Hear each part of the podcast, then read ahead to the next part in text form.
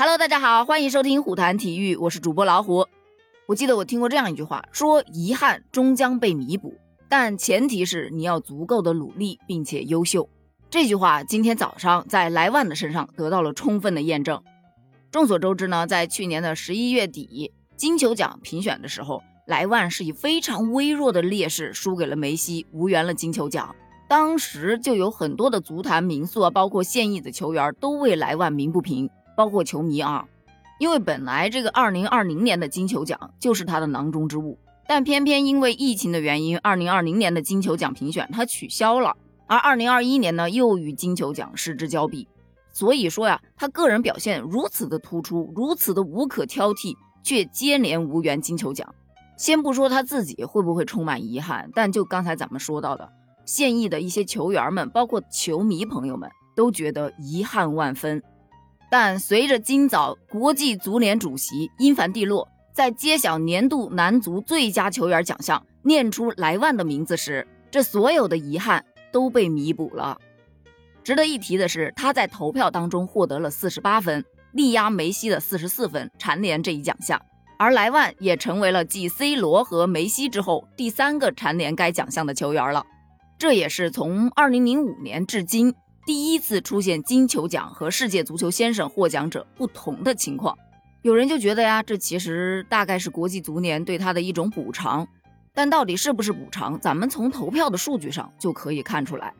首先，咱们来说一下这个世界足球先生他的投票规则：各个国家队的主帅和队长的投票票数是分别占票数的百分之二十五，全球超过两百家媒体记者的选票数占据百分之二十五。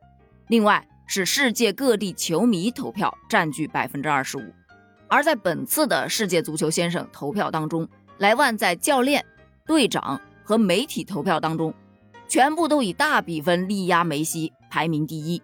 但这其中有一点要注意一下，就是在粉丝的这个占比当中，他比梅西少了很多呀。所以由此可见，这梅西的粉丝基础真的是杠杠的。莱万接下来可以在粉丝的维护上面去下点功夫了。刚才咱们说到投票这个事儿，我觉得国际足联啊，在这一方面做的还是非常好的。它非常的公开又非常的透明，在宣布了莱万获得世界足球先生荣誉之后，就立马公布了各位评委的投票情况。莱万是给了诺日尼奥五分，之后他选择了梅西和 C 罗。那 C 罗呢，给了莱万五分，给了坎特三分，给了诺日尼奥一分。而梅西呢，则把前两票都投给了自己俱乐部的队友，第三位选择了本泽马。而咱们国足呢，也是投了票的。当时中国队的队长吴曦是给了诺日尼奥五分，梅西三分，萨拉赫一分。而国足的时任主帅李铁则给了莱万五分，梅西三分，诺日尼奥一分。由此可见呢，李铁他的眼光还是很独到的嘛。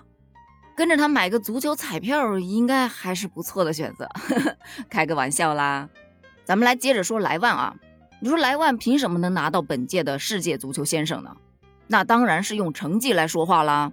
就根据世界足联提供的数据显示，在二零二零年的十月八日到二零二一年的八月七日这个评选周期里面，莱万在四十四场比赛中攻入了五十一个球，场均进球一点一六个球。